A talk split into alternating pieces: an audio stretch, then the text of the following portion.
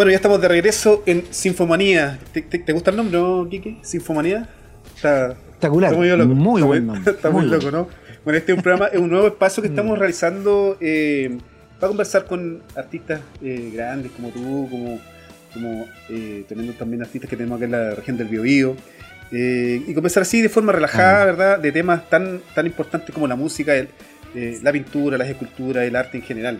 Y, bueno, y te agradecemos, Kiki, que estés junto a nosotros en, este espacio que hacemos con mucho cariño junto a e Radio. Eh, aprovechamos de saludar también a los chicos que están aquí en los controles, que, nos están mandando barra por, por, el chat interno, que están súper emocionados de tenerte a ti aquí en, el, en, este conversatorio. muy entretenido porque tus historias son, son increíbles, Kiki. me, han, pasado unas cosas increíbles, ¿verdad? Sí, sí. Oye, eh, a propósito del, tema que estábamos escuchando eh, eh, en la pausa musical, que fue esta, esta experiencia que tú relatabas ahí al inicio, que fue esta, este tremendo concierto que hicimos en, el marco de, de, estallido social también, y de la escuela de verano que se, que se desarrolla todos los años en, en la Universidad de Concepción. Este foro repleto, ¿verdad? y que a ti te tocó también en ese entonces compartir escenario con la Jaira Parra y la Orquesta Sinfónica. ¿Cómo, viste este proceso?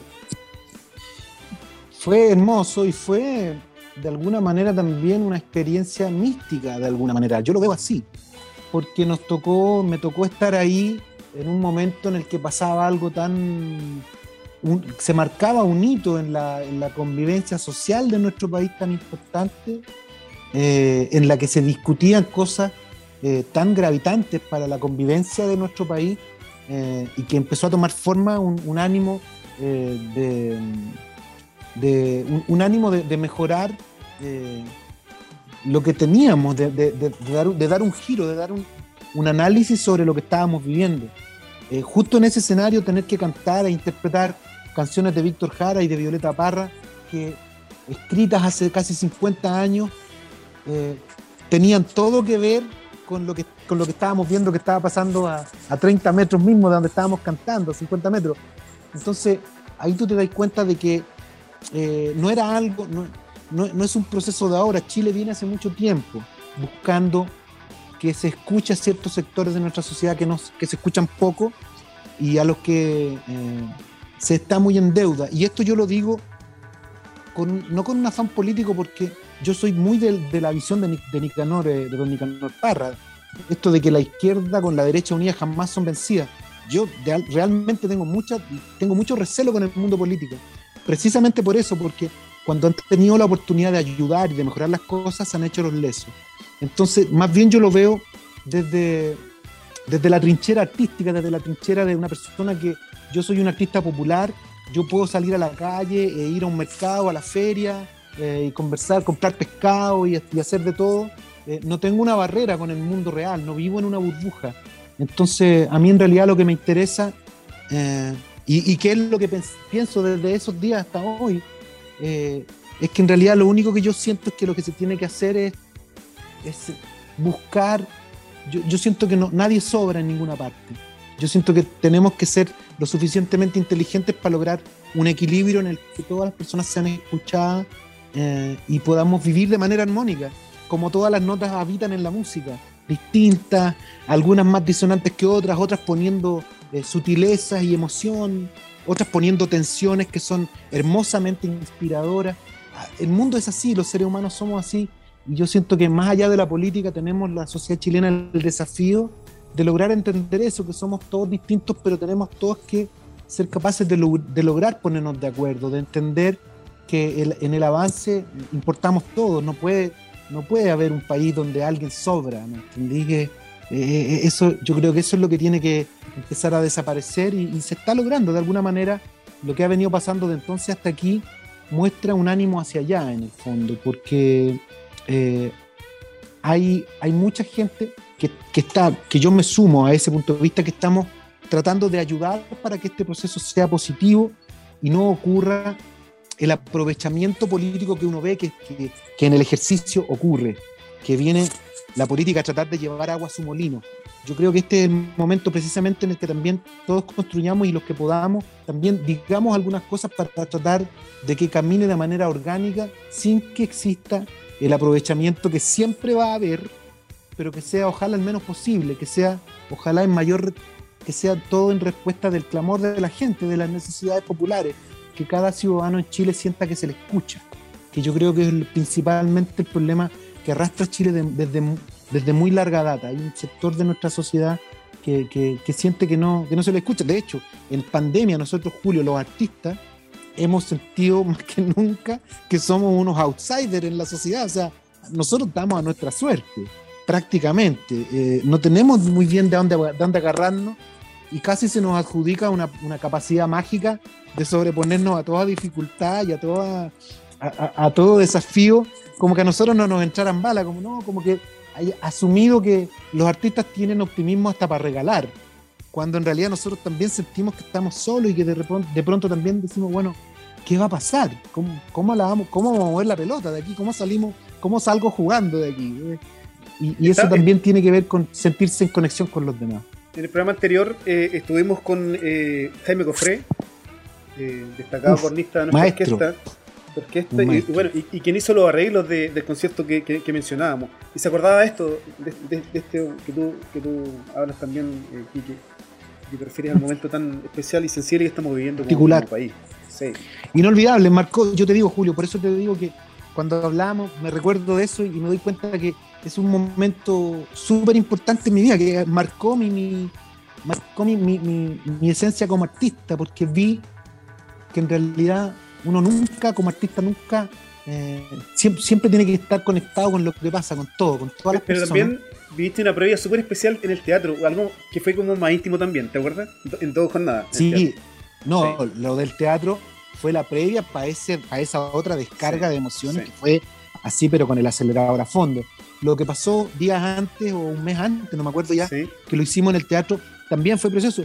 Una experiencia increíble. Yo nunca había cantado eh, un show completo con una orquesta de estas características. Alguna vez había cantado un bolero de Patricio Mans con una orquesta, creo que la Sinfónica de Santiago, pero una canción, o sea, no, nunca, nunca, sentí el peso, la responsabilidad de estarme echando en el hombro un, un, espectáculo completo, y eso fue lo que hicimos con el Violeta y Víctor Sinfónico. Claro, porque ahí tuvo, la semana previa ensayo todos los días, con la de la mañana, en la tarde, para que después dos eh, eventos que fueron maravillosos, la gente te gritaba de, de balcón, ¿te acuerdas? Sí. Fue muy bonito. Sí, no, emocionante, emocion o sea, emocionante hasta las lágrimas. Yo, vi a mucha gente llorando cuando nosotros estábamos cantando y era una cosa absolutamente conmovedora, una de las cuestiones más bonitas que me ha pasado en mi experiencia eh, como cantante, ver, ver que, que, estáis, que tú estás cantando en un llanto eh, de energía, de emociones y que las personas que están frente a ti están exactamente donde mismo escuchándote. Eso es una cuestión muy potente, muy potente ahí hay algo muy verdadero, tal cual como lo que dice Víctor. Eso pasa porque hay algo muy verdadero en ese, en ese trasfondo. Sí. Eh, luego, luego este, de este tremendo eh, concierto del, foro, eh, yo recuerdo que nos comentabas ahí en, en Tras Bambalina, en, el foro de que, te fuiste, después te tocó ir a Brasil. ¿Qué, tal fue esta experiencia ya? Fue, una cuestión muy, muy rápido, así como que te ibas rápido. Fue, una de esas cosas locas que me ha, una de las tantas cosas locas que me ha pasado en la vida, porque me fui a Brasil, em, era mi primer concierto en Brasil, primero de mi carrera, em, y sucede que yo llego allá y el ambiente ya estaba enrarecido porque ya se había sabido de que se estaba, se estaba propagando una pandemia a nivel mundial y estaba todo el mundo muy preocupado. Había un ambiente muy raro en los aeropuertos, etcétera. Llegué a Brasil, me enamoré de Brasil, de su cultura, amé el país, lo amo. Eh, pero ocurre que, curiosamente, el día del concierto, no, si fue todo muy místico. El día del concierto, el concierto era en la playa. ¿En Río? No, cerca de Sao Paulo, en, eh, ah. En eh, Itania M se llama, un balneario muy lindo, que es como la costa de Sao Paulo, donde van los, la gente de Sao Paulo va a veranear ahí. Muy lindo, increíble íbamos a tocar, fuimos a probar sonido al escenario que estaba en plena playa y sabéis que empezó una marejada y subió el mar y tuvimos que suspender el concierto. Y al final fue un viaje, para mí fue un viaje de turismo. No pude, cantábamos, pero así como tirando la talla. Eh, no pudimos tocar y al final fue el último viaje mío antes de esta pandemia. Ah, pues. La última vez que salí de Chile fue a Brasil. Ahí y no se los, los, primeros, los primeros con mascarilla en los aeropuertos. Claro, y a mi vuelta, yo llego, ponte tú el día, no sé, llego el día 1 aquí, el, 1 de abril, por, ponerte una fecha X, y el día 2 de abril se informa del primer caso en Sao Paulo, justamente. Entonces fue como que yo me vine y andaba, andaba ya la cuestión dando vueltas y ya se había echado a andar. Y llegué aquí medio asustado porque yo venía de allá y se estaba sabiendo que ya habían casos allá. Llegué inmediatamente y me encerré en la casa, traté de tener poco contacto con mi familia, a esperar si yo tenía alguna especie de síntoma, sin saber todavía el tema de las cuarentenas y todo. Gracias a Dios no tenía nada, pero fue curioso porque ese fue mi último viaje. La última vez que viajé fue a Brasil.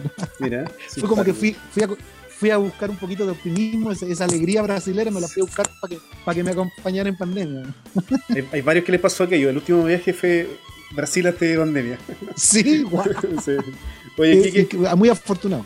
Sí. Oye, Kiki, eh, tú siempre echas de broma eh, estos temas de, de, yo planto y, y, yo fumo y qué sé yo. Eh, claro. Y, que también dices que tú fumas bastante menos de lo que la gente cree, ¿cierto? Porque bromeas mucho con, mucho con eso a propósito de. Me refiero a lo de dejo de fumar si Colo Colo se mantiene en primera. Cosas como esa tú te, tú te has mandado en, en, en redes y, esto aprendido. ¿Qué tan de, cierto de esto hay? ¿Qué, qué es mito y qué no? Bueno, a ver, mira, yo. una época de mi vida en que me lo fumé todo lo tengo que reconocer, fumaba como mucho, muchísimo.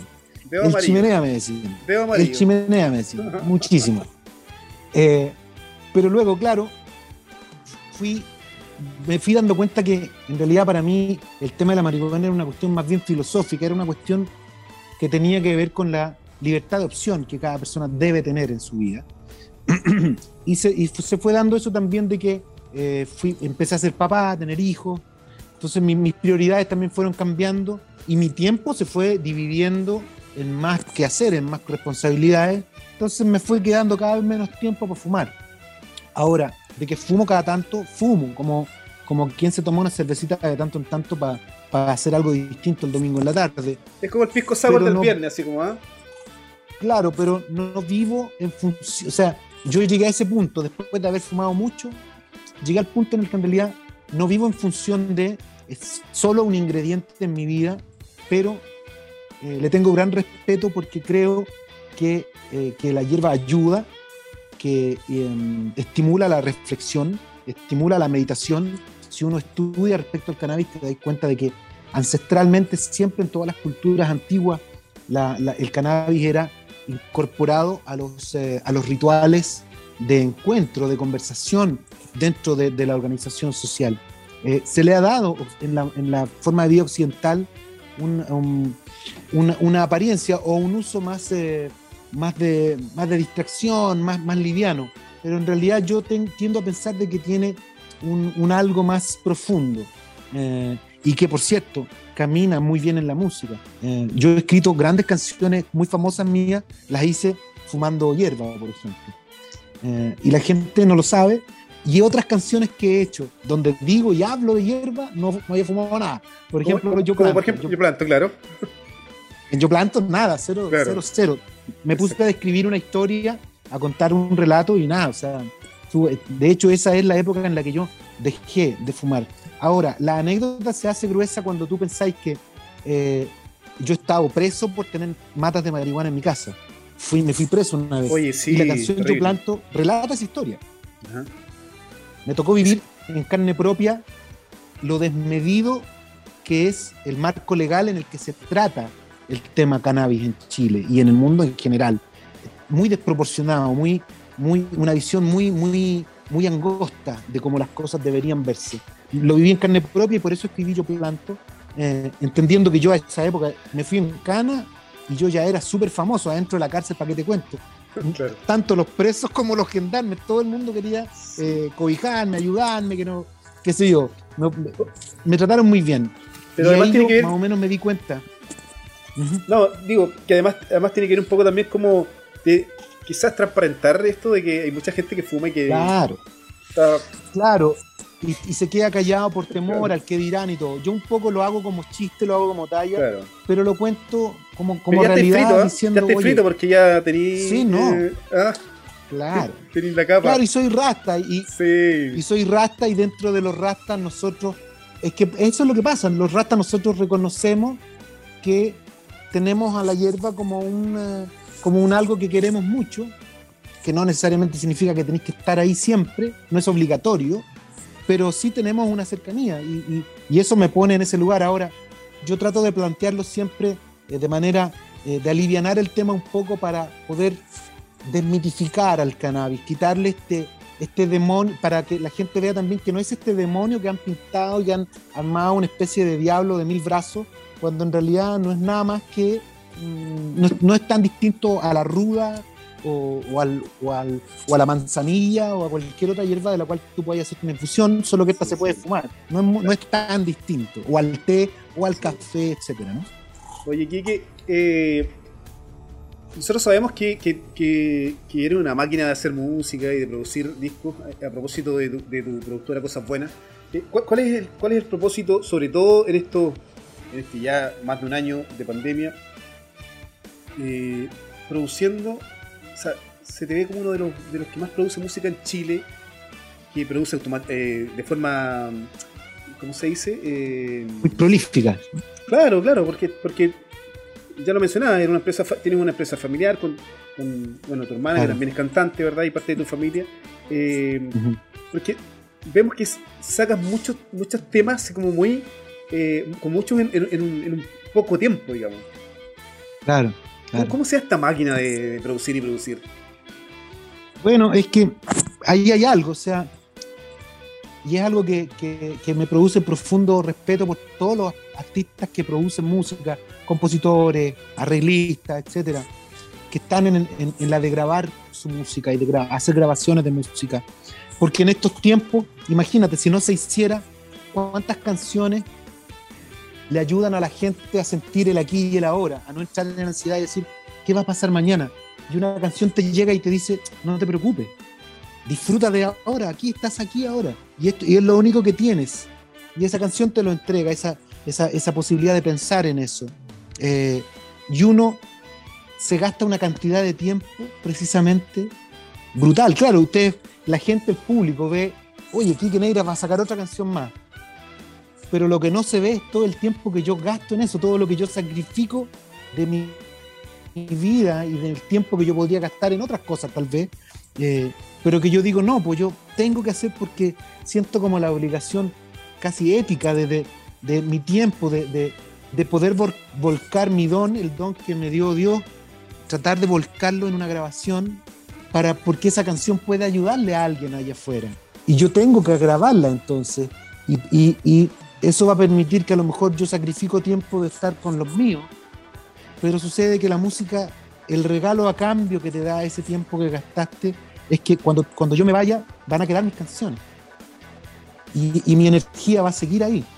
Y, mi intención, el amor que yo le puse a las canciones, la, lo que yo sentía cuando grababa esas canciones, esto va a seguir vivo.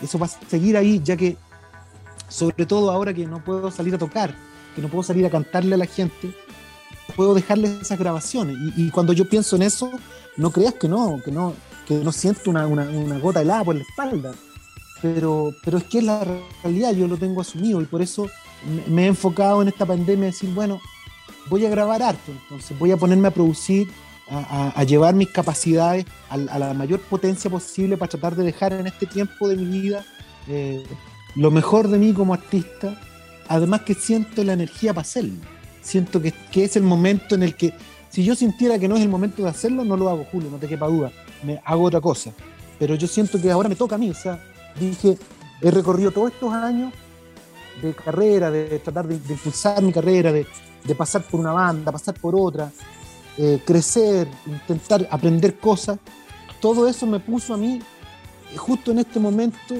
con las herramientas y con, eh, y con, el, con el manejo necesario para poder generar grabación y decir, decirle al mundo, chiquillo, acompáñense con una canción, pónganle una música tu... Estáis, estáis cocinando, ponete una canción. Te, te, eso te va a grabar, a lo mejor estáis cocinando con tu vieja y, él, y se van a cagar de risa y va a ser un momento inolvidable. Y esa canción, cada vez que la escuché, te va a recordar de tu vieja y cómo lo pasaste en ese momento que es único, que es irrepetible. a pesar de que la canción la podéis repetir mil veces, cada momento nuevo en el que esa canción se repita es un momento único que, pasa una pura vez. y, a, propósito de, trabajos que, se hicieron en pandemia, eh, también hicimos una bola, ¿te acordás o no? Hicimos una bola con la orquesta, el Resistiré, para, para dar un poquito de. Un gran ejemplo de lo que estábamos hablando recién. Claro, dar un poquito de, aliento a, los trabajadores de la salud que se han matado, ¿verdad? En esta, en esta pandemia. y fue un trabajo muy, muy simpático que hicimos ahí. Bonito. Con, con producción de todos lados, ¿no? Sí, claro, una, producción de manera remota, con em, unos super músicos de todos lados, colaboraciones de allá, grabando desde Argentina, otros desde esa, fue una idea del esa fue una idea del Freddy Varela. Freddy Varela fue el impulsor, claro, y, y tenía toda la razón en impulsarlo, porque el resultado avala precisamente eso, quedó lindo. Eh, que yo quedé muy contento con el resultado, lo canté. No era, no es necesariamente mi tipo de música, pero son es, una canción original del dúo dinámico. Vaya, ¿quién no lo escuchó? Yo lo escuché cuando niño. Y poder cantarla y decirle a la gente del, ámbito de la salud que tengan ganas, que le pongan ánimo, que no decaigan, que les agradecemos lo que están haciendo eh, profundamente, que admiramos lo que hacen, eh, decírselo en una canción, con, lo que, con todo lo que se está viviendo, yo creo que ahí apunta precisamente el el objetivo tal vez principal de la música. Bonito. Fue un súper experimento ese julio. Yo estoy súper contento de haber participado de eso. Inolvidable. Y Neira, queremos agradecerte eh, la generosidad que has tenido de, conversar con nosotros, de contarnos tus anécdotas, tus intimidades y bueno, compartir un poquito de cariño también con, tus seguidores que, aquí en Concepción tienes mucho. Y también esperamos eh, volver a encontrarnos junto a la orquesta y, y, tu maravilloso voz, que, todos quedamos maravillados contigo acá en, en, tremendo equipo, sí. Te mando un abrazo de Concepción. Ojalá que se dé, Julio, gracias. Sí, un gran abrazo a la distancia, compadre, y que se vengan muchos proyectos más. Gracias a ustedes, al equipo, felicitaciones y los veo pronto. Cuídense mucho. Abrazo, Julio. Abrazo. Chao. Chao,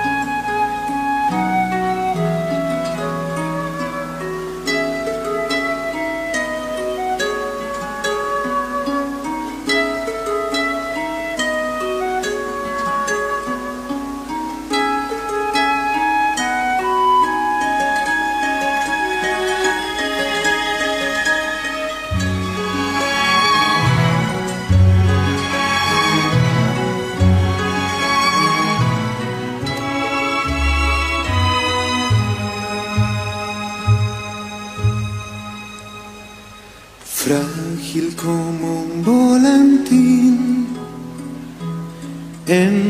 techos de barrancas. Jugaba el niño Luchín con sus manitos moradas, con la pelota de trapo, con el gato y con el perro el caballo lo miraba. En el agua de sus ojos se bañaba el verde claro. Gateaba su corta con el potito embarrado, con la pelota de trapo, con el gato y con el perro el caballo lo miraba.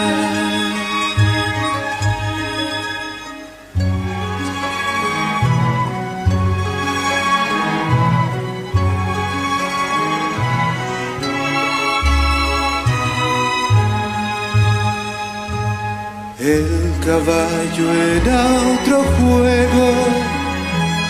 En aquel pequeño espacio. Y al animal parecía le gustaba el trabajo. Con la pelota de trapo, con el gato y con el perro y con Luchito mojado.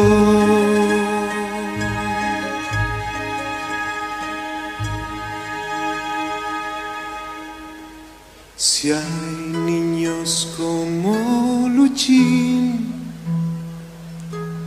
que comen tierra y gusanos,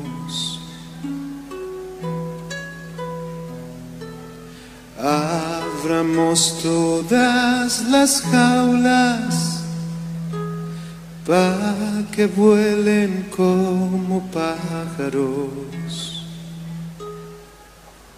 con la pelota de trapo, con el gato y con el perro, y también con el caballo.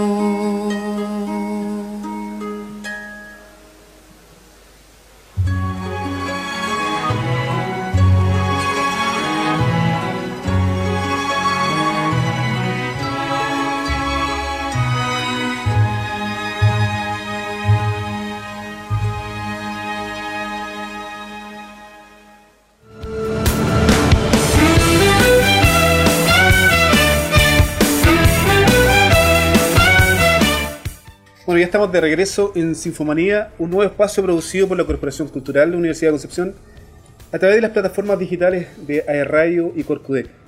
Escuchamos ahí eh, una eh, hermosa canción junto a nuestro invitado Quique Neira, que con él conversamos eh, un largo rato de, de, sus aventuras, sus historias y bueno, la experiencia de haber estado junto a la Orquesta Sinfónica de la Universidad de Concepción durante el 2019 en el marco de la escuela de verano y también, bueno, en ese momento Chile y, también nuestra ciudad estaba viviendo eh, el estallido social que se desataba en, ese entonces y en esos minutos en, las avenidas principales de Concepción.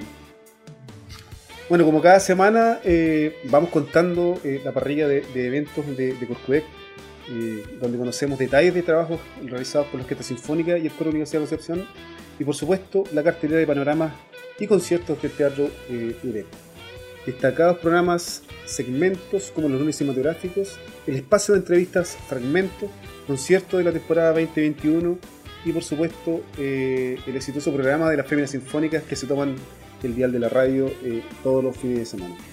Vamos con el lunes, eh, vamos a revisar la cartelera del lunes cinematográfico esta semana. Conversamos con un destacado director de cine, él es Marcelo Ferrari, periodista también, cineasta, productor de televisión, conocido por largometrajes como Subterra, eh, series de ficción televisiva, eh, cuentos chilenos, Nestalí, a Pablo, eh, Huidoro, El vuelo del poeta, y entre tantas otras producciones, grandes producciones que ha tenido Marcelo Ferrari, en, tanto en televisión como, como en el cine. todos los lunes tenemos los lunes cinematográficos que van a las aproximadamente a las 18 horas este conversatorio Luego eso, una película, eh, una película gracias a un, convenio que tiene Corcudec con Onda Media, eh, van a poder revisar todos los conversatorios también en YouTube, que están alojados, los que, los que se han realizado. Y por supuesto, eh, esperar cada nuevo conversatorio los, los, lunes a las 18 horas. Un programa también que, que ha marcado tendencia en estos últimos meses eh, es un espacio de conversación más íntima que se llama Fragmentos. En esta oportunidad, la destacada chelista, integrante de la Orquesta Sinfónica Universidad de Concepción, ella es Cecilia Barrantes, nos relata parte de su historia, de su carrera, eh, en un nuevo programa de Fragmentos de Corcudé.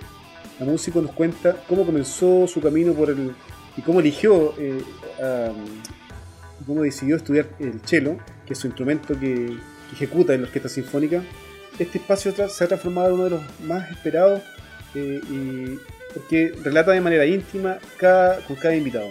Fragmentos a las 19 horas por las redes sociales de Corcudec, Instagram, Facebook y también YouTube. Así que no se lo pierdan, está muy entretenido eh, este, este, espacio. Ya les comentaba como cada viernes, eh, desde que se inició la pandemia, la Orquesta Sinfónica ha dedicado invitar a, toda a todos los seguidores eh, una obra sinfónica.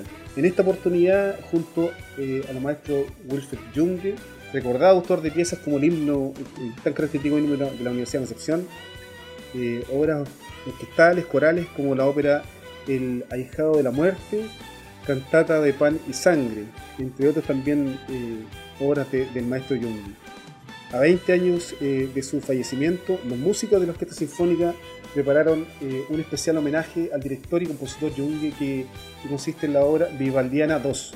Este es un concierto para oboe y cuerda, interpretado por los músicos de la Orquesta Sinfónica.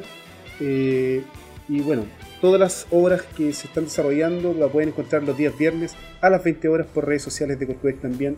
Eh, así que pueden ir revisando también, si se perdieron alguna, pueden ir revisando hacia atrás eh, los días viernes eh, estas obras. Ya les comentaba, eh, Féminas Sinfónicas, cada sábado eh, las integrantes de la Orquesta Sinfónica, las mujeres de, de, de la orquesta, se toman eh, el dial de la radio Universidad de Concepción y también las plataformas digitales de Corcueco. Con grandes invitadas este fin de semana es el turno de la violinista Fedora González, nueva invitada al panel de conversación junto a las Féminas Sinfónicas. Eh, ella a temprana edad ingresa a la, a la primera Orquesta Sinfónica Nacional Juvenil su rol también en la docencia la ha caracterizado impulsando metodologías pedagógicas instrumentales. Esta y otros detalles de su carrera en el próximo capítulo de las Féminas Sinfónicas, cada sábado, ya les decía, a las 15 horas en Radio Universidad de Concepción y las plataformas digitales de Concepción. Si se lo pierden el sábado, se repite a las 10 de la mañana todos los domingos. Y bueno, un, un evento que está eh, por eh, desarrollarse este fin de semana eh, el día sábado, es el Rock Fest en concierto con grandes consagrados exponentes del pop y el rock como Metallica, Europe, Queen, Adele, entre otros. La Orquesta Sinfónica Universidad de Concepción presenta Rock Fest in Concert. El evento contará con destacadas voces como Cecilia Gutiérrez y el tenor Alexis Ezequiel Sánchez, quienes realicen un recorrido por los clásicos del rock universal. ¿Las entradas dónde? Eh, están disponibles en y passline.com. No se lo pierdan este 26 de junio a las 21 horas por passline.com. Ya eh, llegó la hora de saludar al auspiciador que se encarga de hacernos la vida más fácil. Pedidos ya la aplicación delivery más importante de Chile. Ya no es necesario salir de tu casa para tener todo lo que quieras en restaurantes, supermercados, botillerías, farmacias y mucho más. Descarga eh, descarga la app desde Play Store y App Store. Pedidos ya Felicidad instantánea.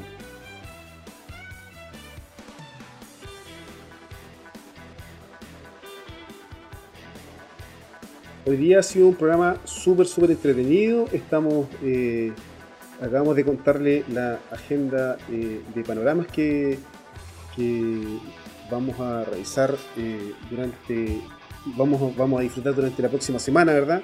Y queremos también adelantarles el tremendo invitado eh, que vamos a tener la próxima semana, así como tuvimos en esta a, a ¿verdad? Eh, el próximo invitado es uno de los músicos más importantes eh, de nuestro país.